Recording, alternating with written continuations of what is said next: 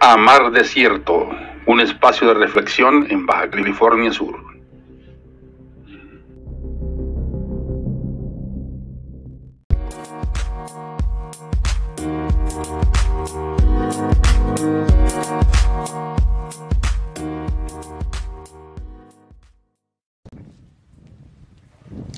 Regresando al punto de que marcaría primer paso para iniciar la transformación del modelo es, insistimos en el extensionismo, o sea, requerimos que los, en la dirección de ganadería de gobierno del estado dirección de ganadería municipal o en algunas áreas de Zagarpa se hagan programas para llevar los cambios en la producción.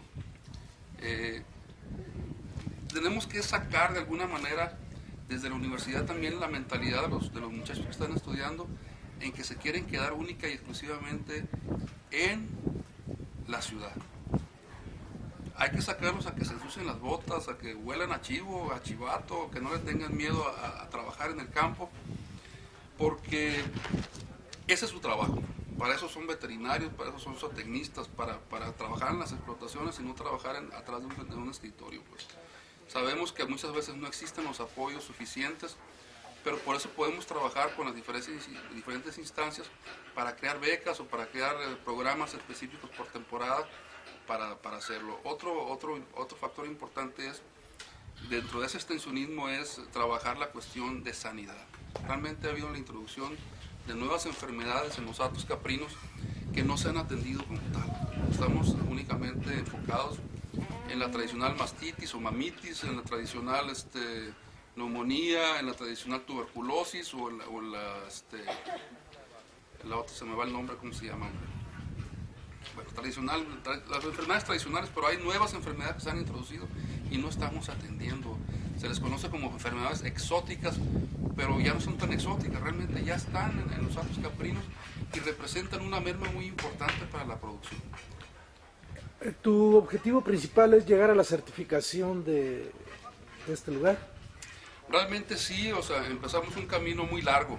Ahorita por cuestiones de, inicio genético no podemos certificarnos como orgánicos, pero vamos a ponernos en transición. Ahorita por la cuestión de que traemos una raza nueva que no existe y que necesitamos por fuerza introducirla a través de embriones y de, semen por absorción.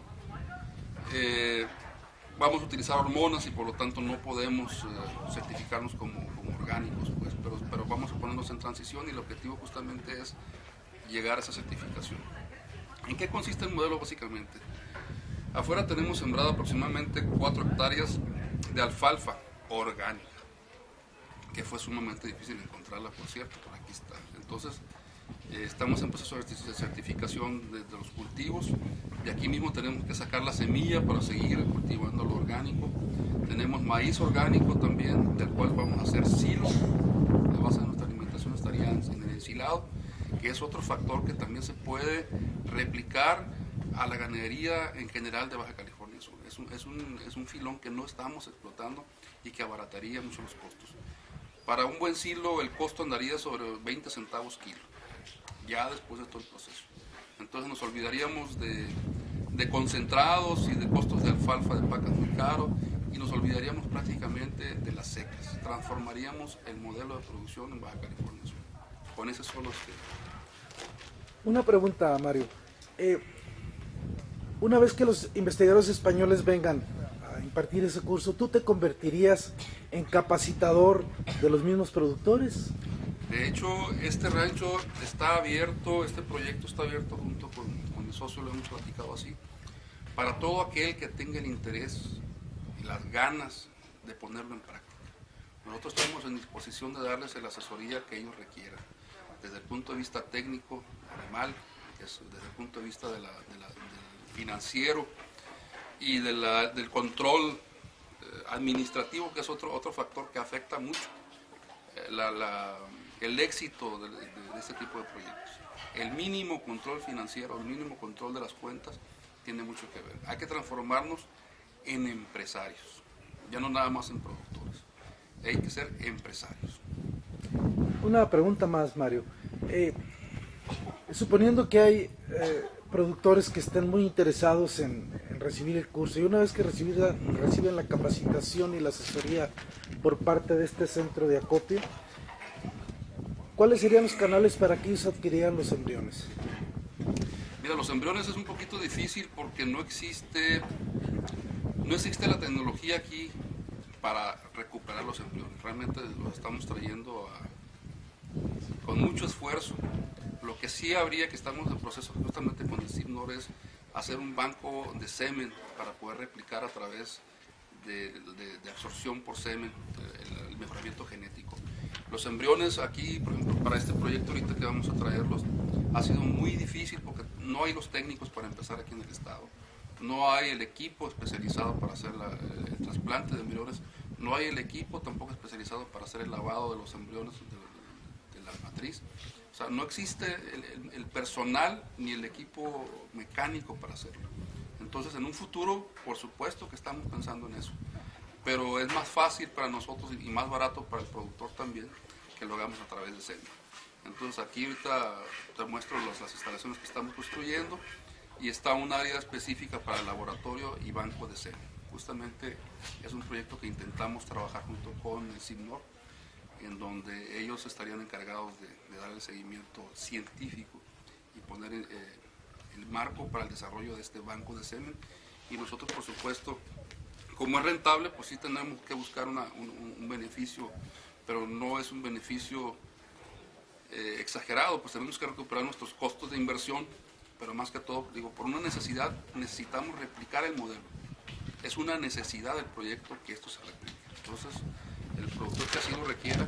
De hecho, tan así es que este curso no tiene ningún costo eh, de acuerdo con la universidad, que es quien está encabezando la organización de este curso, que toque decirlo, agradecer a la universidad este, esta oportunidad.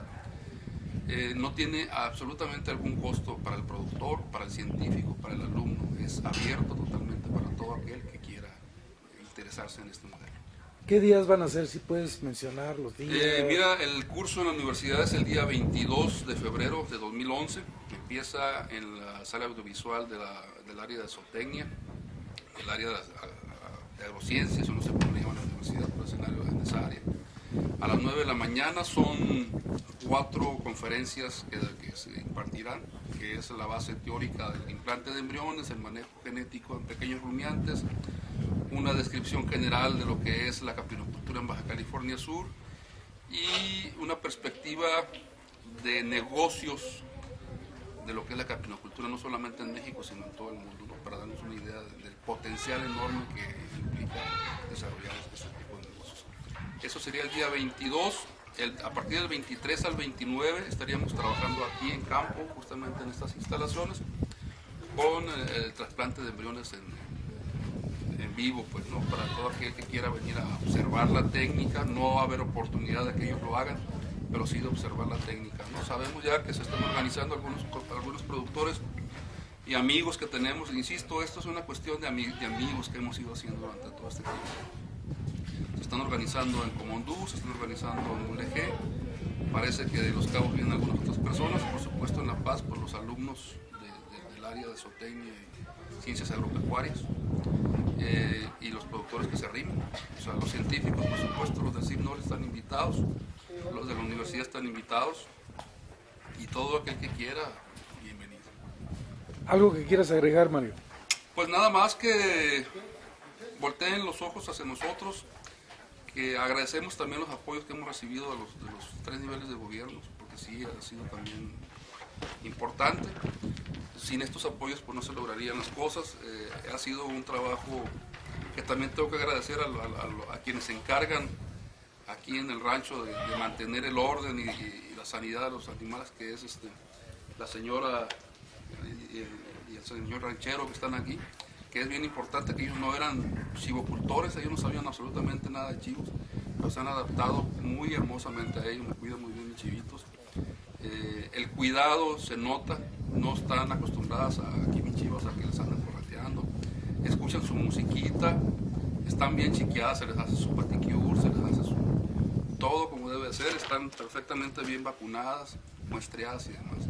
Estamos apostando a la prevención, eso es básico también, vacunadas a tiempo, desparasitadas a tiempo, y en un principio parecería que eso implica un costo económico muy alto, pero en el futuro realmente los costos se reducen sustancialmente.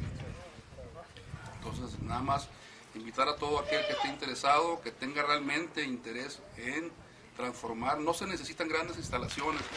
Hay proyectitos rentables desde 200 animales en adelante. Lo importante es la funcionalidad. No necesitas eh, corrales de oro ni corrales de mucho costo. Puedes hacerlo con materiales rústicos, pero lo que importa es la funcionalidad y el manejo del gato. Eso es lo que le va a dar dinero. Si tienes mucho, mucha inversión fija, la recuperación va a ser mucho más difícil. Entonces, parece muy difícil, pero nada más parece. Lo podemos hacer muy sencillo. Es todo por lo pronto. ¿Alguna otra cosa que se hizo? Muchas gracias, Mario. Te agradezco mucho tu, tu, tu plática.